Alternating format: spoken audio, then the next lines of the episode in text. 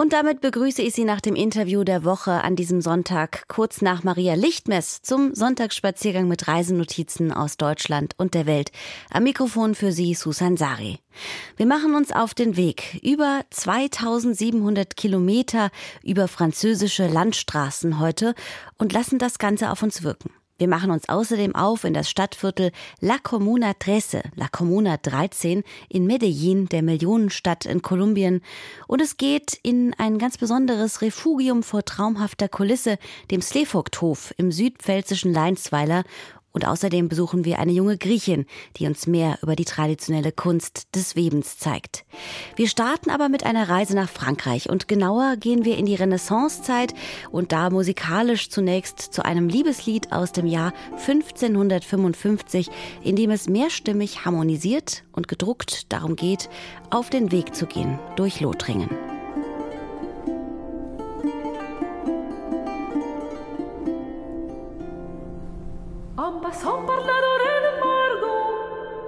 Margot, rencontrez trois capitaines Margot. Rencontrez trois capitaines, vigne, vigne, vignolet, rencontrez trois capitaines Margot. Ils m'ont salué Margot, je fuis leur fièvre cardaine Margot. Je fuis leur fièvre cardaine, vigne, vigne, vignolet, je fuis leur fièvre cardaine Margot. Margot labourée, vigne, vigne, vigne, vignolet, Margot labourée, vigne. Margot vigne, vigne, vigne, vignolet, Margot labourée, vigne, viento. Je fuis leur fièvre cardaine Margot, je ne suis pas aussi Margot. Je ne suis pas si vilaine, vigne, vigne, vignolet, je ne suis pas si Margot.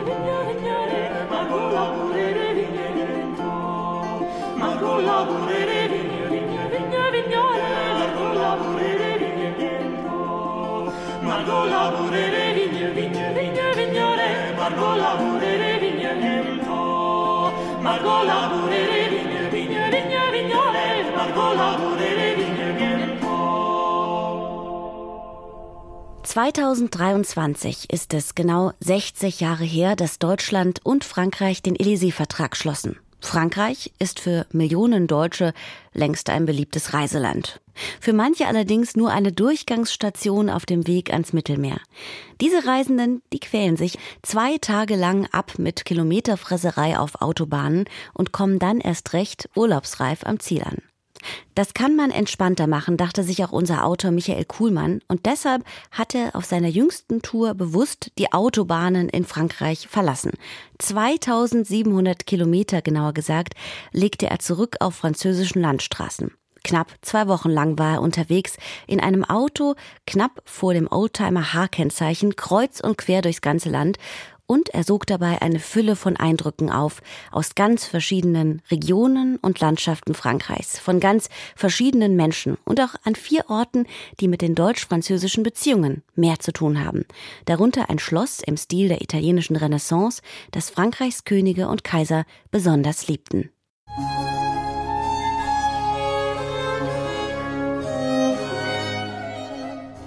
Wie in einem Märchen schält sich das Schloss heraus aus dem Morgennebel. In dem großen, stillen Teich davor spiegeln sich die dreistöckigen Gebäude aus braunem Sandstein. So ähnlich wird sie auch König Ludwig XIV. vor Augen gehabt haben, wenn er mit seinen Begleitern von einem Jagdausritt zurückkehrte. Schloss Fontainebleau, 60 Kilometer südlich von Paris, liegt inmitten eines riesigen Waldgebietes. Die Kunsthistorikerin Muriel Barbier leitet die schlosseigenen Sammlungen. Fontainebleau war vor allem ein Ort der Erholung, des Vergnügens, denn rund um die Jagden gab es viele Festlichkeiten, auch Hochzeiten oder Taufen. Dabei wetteiferten die Mitglieder des Hofes aber immer auch um Macht und Einfluss. Und hier wurden politische Weichen gestellt. Zum Beispiel am 18. Oktober 1685. An diesem Tag erließ Ludwig XIV. das sogenannte Edikt von Fontainebleau. Damit stärkte er die katholische Staatsreligion, er trieb aber Zehntausende Protestanten in die Immigration. Hugenotten wurden sie genannt, Menschen, die auch nach Deutschland kamen, in die Pfalz und nach Brandenburg. Ohne diese Hugenotten wäre Berlin womöglich niemals zu einer so bedeutenden Stadt geworden. Für Ludwig XIV. und seine Entourage war dies Edikt wohl nur eine politische Kleinigkeit. Vielleicht waren schon am Abend jenes 18. Oktober in Fontainebleau wieder ganz andere Dinge wichtig. Vielleicht versammelte sich die Hofgesellschaft im Ballsaal, den man heute auf Schlossführungen bewundern kann. Er strotzt vor üppigen Verzierungen, aber auch auf gute Akustik wurde geachtet. Zwei Stunden dauert solch eine Führung und sie reicht nur für einen Bruchteil des riesigen Schlosses. In Fontainebleau brauchte man nun einmal Platz für viele Menschen. Alors, comme dans tous les châteaux royaux français, wie auf allen französischen Königsschlössern lebten hier auch diejenigen, die mit dem Herrscher reisten und für ihn arbeiteten, zum Beispiel diejenigen, die für das Essen sorgten, vom einfachen Küchenjungen hinauf zum Diener, der dem König die Speisen vorsetzte. Es gab auch Kammerdiener und Barbiere, Ärzte und Zahnärzte, sogar Experten für Möbel und Inneneinrichtung. Denken Sie aber auch an die politischen Berater, die Sekretäre, die Übersetzer und an die Musiker. Es waren hunderte Menschen.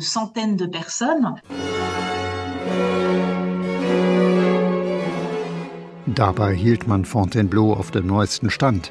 Noch 1786 ließ Ludwig XVI. seinen und Marie Antoinettes privaten Wohntrakt erneuern.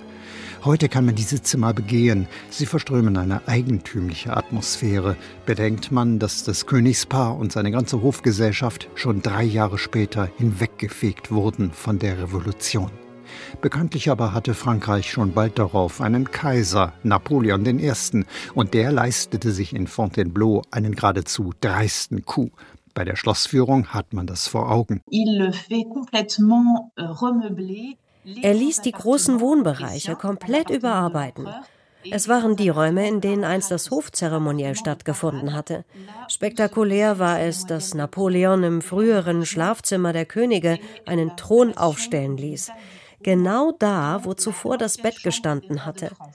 Das war regelrechte Bilderstürmerei höchst provokativ. Wie der Sitzplatz eines gockelhaften Parvenus steht er da, der goldene Thron mit den pseudo-römischen Feldzeichen um ihn herum. Napoleon hat nur ein paar Jahre auf ihm sitzen können, und schon wenige Meter weiter kommt man in jenen Raum, in dem der Kaiser 1814 an einem kleinen Tischchen seine Abdankung unterzeichnete. Ihn und alle anderen französischen Monarchen hat Schloss Fontainebleau schon um mehrere Menschenalter überlebt.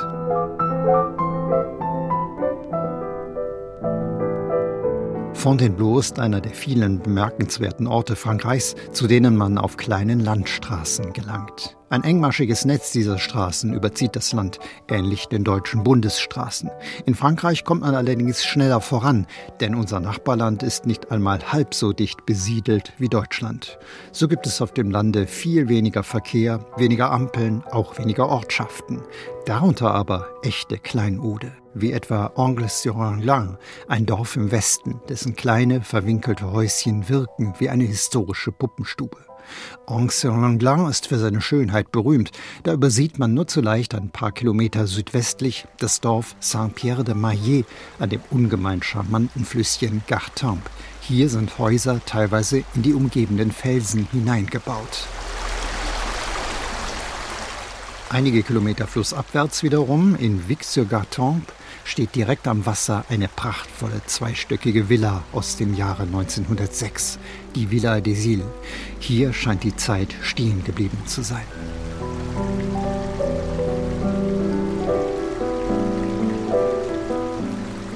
Zeitweise konnte man in der Villa des Îles im Privatzimmer übernachten.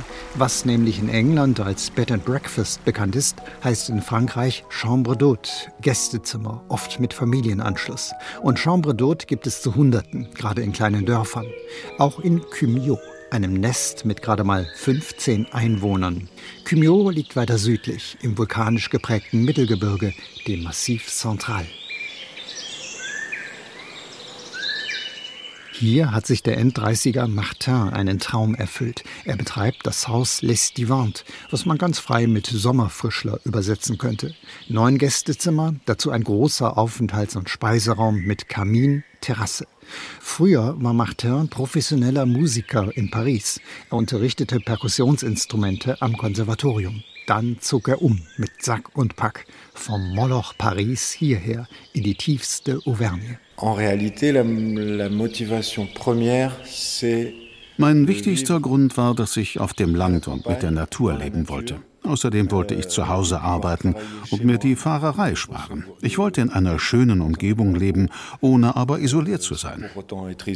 Das zwischenmenschliche Klima sei sehr freundlich im Dorf, lobt Martin. Die meisten Nachbarn sind Bauernfamilien. Martins Haus umgibt ein riesiger, etwas verwilderter Garten auf einem Hang. Unterhalb liegt ein eigenes Freiluftschwimmbecken. Jetzt, außerhalb der französischen Ferien, hat sich außer uns kein Gast hierher verirrt. Im Sommer aber sei viel los gewesen. Es kommen ganz unterschiedliche Gäste, Paare mit Kindern und ohne, Alleinreisende, Menschen, die Ruhe in der Natur suchen und die sich wohlfühlen wollen. Andere verlassen nur für eine Nacht die Autobahn, schlafen hier und fahren am nächsten Morgen weiter. Es kommen viele Belgier und Niederländer, einige wenige Deutsche, dazu Nordfranzosen auf der Durchreise nach Spanien. Belohnt werden sie morgens mit einem Sonnenaufgang, bei dem über den sanften Bergrücken die Wolkenbänke rot erglühen, während darüber langsam die Mondsichel verblasst. Paris ist von hier Welten entfernt. Und Martin will auch nicht mehr zurück. Er stellt ein Frühstück auf den Tisch mit geröstetem Brot, hausgemachter Konfitüre und Honig. Auch das ein typisches Chambre d'Hôte-Angebot. Die Idee der Chambre d'Hôte ist nun einmal ganz unterschiedliche Menschen zu treffen in einem schönen Rahmen, den ich selbst gestalten kann, in dem ich selbstbestimmt leben kann, in dem ich mich auch mit meiner kommenden Familie niederlassen kann.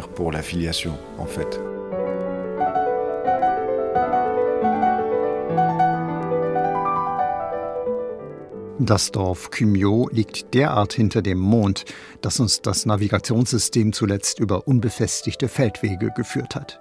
Unentbehrlich ist da der klassische Michelin-Autoatlas, der noch den kleinsten Weg wiedergibt. Geografisch allerdings sitzt man hier buchstäblich mittendrin in Frankreichs südlicher Hälfte.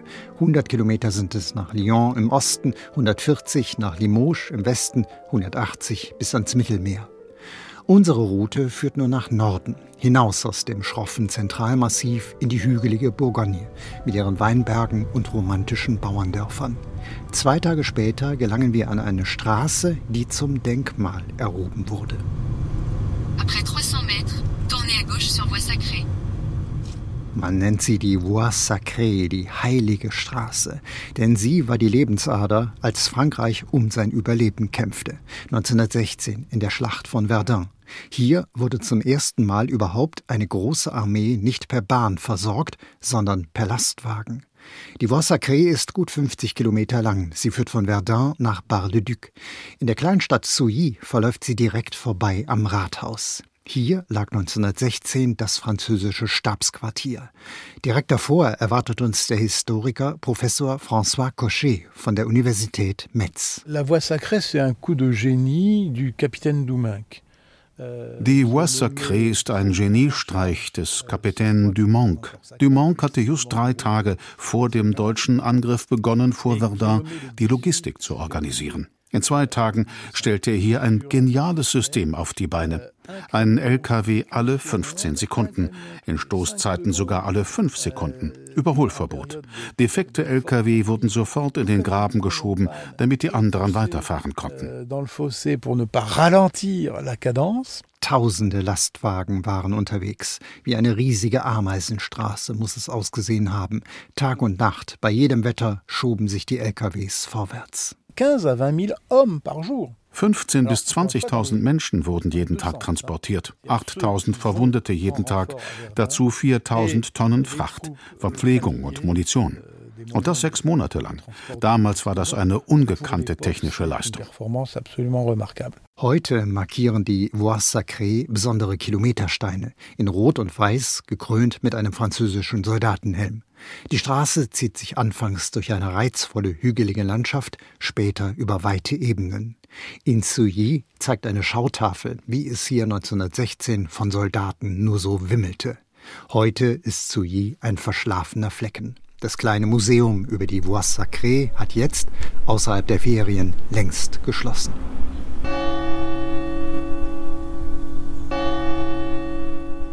Die Gegend nördlich Verdans glich nach den Kämpfen einer Mondlandschaft. Etliche Dörfer wurden nie wieder aufgebaut. An sie erinnern heute in den Wäldern versteckt Denkmäler und Kapellen. In Verdun, aber auch entlang der Voie Sacrée ist das Geschehen ausführlich dokumentiert, auf Text- und Bildertafeln, in Museen und in Gestalt großer Mahnmale.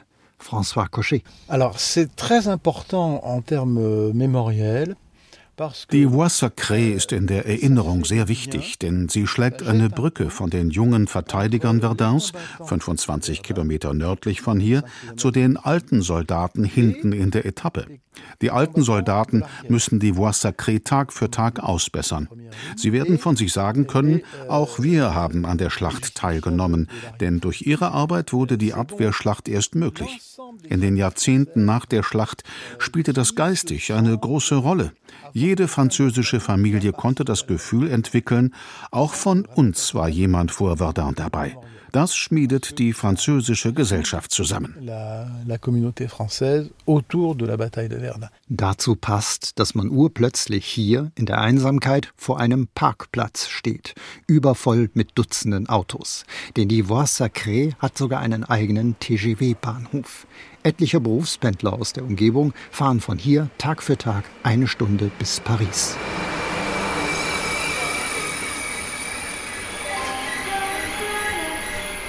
Voie 4, le TGV Inouï à destination de Paris-Est va partir. Umso mehr berührt es, dass man nirgends auf Vorbehalte gegenüber den Deutschen stößt.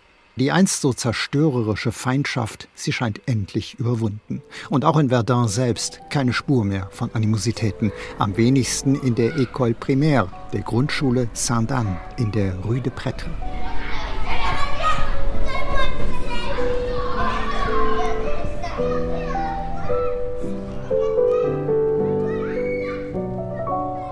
Wie weit sich Franzosen und Deutsche ausgesöhnt haben, erlebt man auf solch einer Reise auf Schritt und Tritt. Ablesbar ist es auch daran, dass heute in vielen französischen Dörfern Deutsche leben, an der Seite anderer Zugezogener.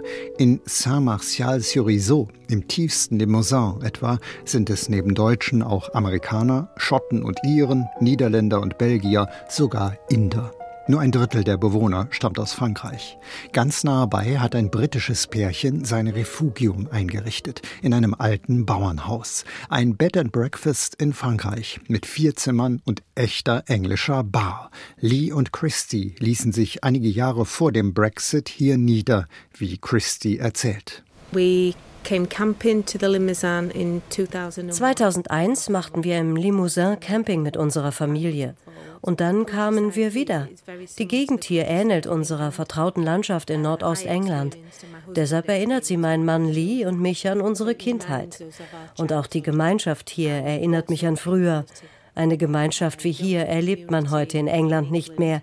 Und so trieb uns beides hierher. Die Landschaft und die Menschen. An diesem Abend hatten Christy und Lee bis spät Gäste in ihrer Bar. Eine bunte, gut gelaunte Runde. Über den Fernsehschirm flimmerte ein britisches Rugby-Spiel. Nun sind die Letzten gegangen. Es ist still geworden. Über Saint-Martial-sur-Isau wölbt sich ein unendlicher Sternenhimmel. Auch die Milchstraße kann man hier mühelos sehen.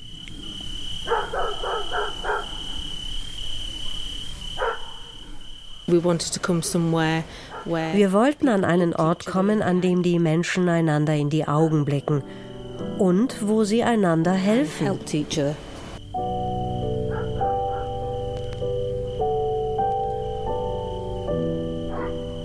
Ein solcher Ort ist auch das verschlafene Colombele des Églises in der Champagne mit seinen gerade mal 400 Einwohnern. Aber dieses Dorf kennt ganz Frankreich.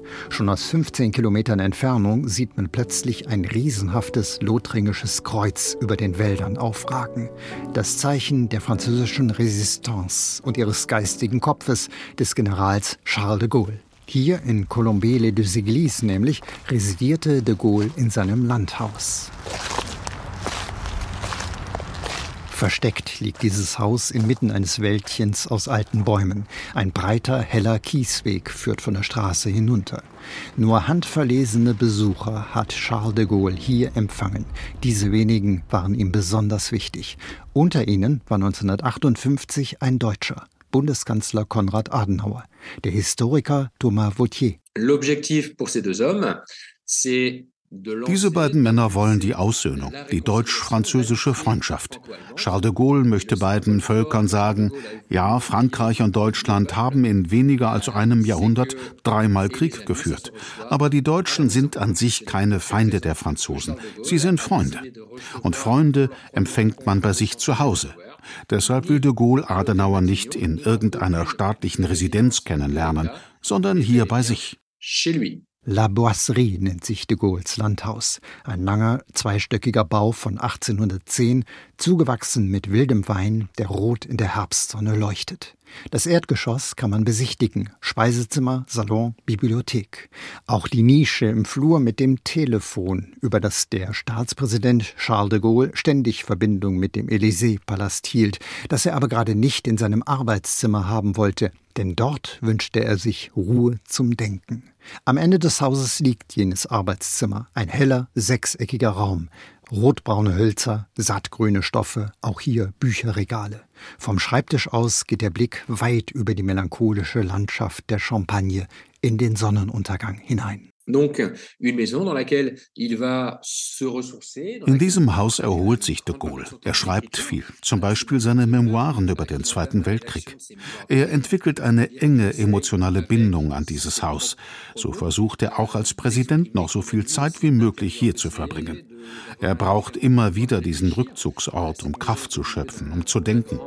In dem großen, parkähnlichen Garten unternimmt der General lange Spaziergänge, um über Fragen nachzudenken oder um zu meditieren.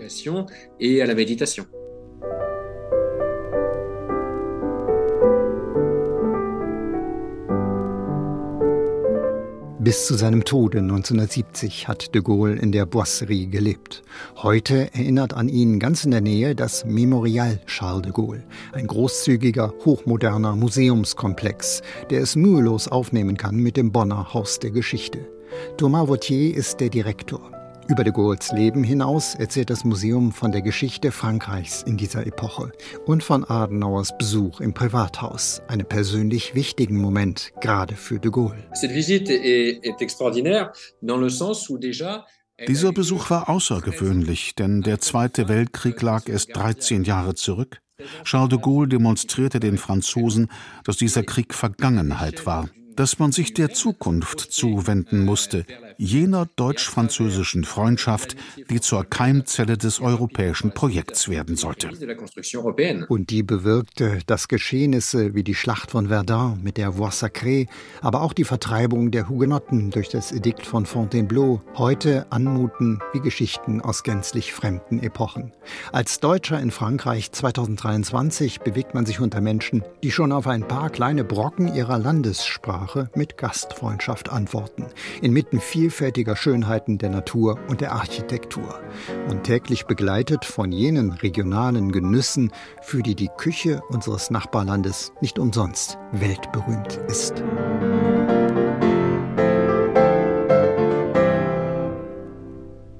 Autor Michael Kuhlmann hat bewusst die Autobahnen verlassen und legte 2700 Kilometer zurück auf französischen Landstraßen, vorbei an Schlössern, Wegen und ganz vielen Eindrücken. Maria Lichtmess wird an diesem Wochenende vielerorts gefeiert. 40 Tage nach Weihnachten feiert auch die katholische Kirche am 2. Februar genauer gesagt das Fest der Darstellung des Herrn, welches volkstümlich auch Maria Lichtmess genannt wird. Traditionell ist das das Ende des weihnachtlichen Festkreis. Es war einst in vielen Regionen üblich, erst an diesem Tag die Krippe und den Weihnachtsbaum aus der Stube zu entfernen. Zu Maria Lichtmess wird aber auch an das jüdische Reinigungsritual gedacht, dem sich Maria einst 40 Tage nach der Geburt unterzogen hat. Deshalb ist Maria Lichtmess auch unter Maria Reinigung bekannt. Traditionell war auch im Alpenland Maria Lichtmess bis vor einigen Jahrzehnten ein Feiertag. Die Lichtmessgeiger, die kamen in den Stuben und trugen feierliche, aber auch mal lustige Musik vor. Wir hören einen Jodler und Geigen, traditionell wie damals gehört, an Maria Lichtmess im Alpenland. 울려리.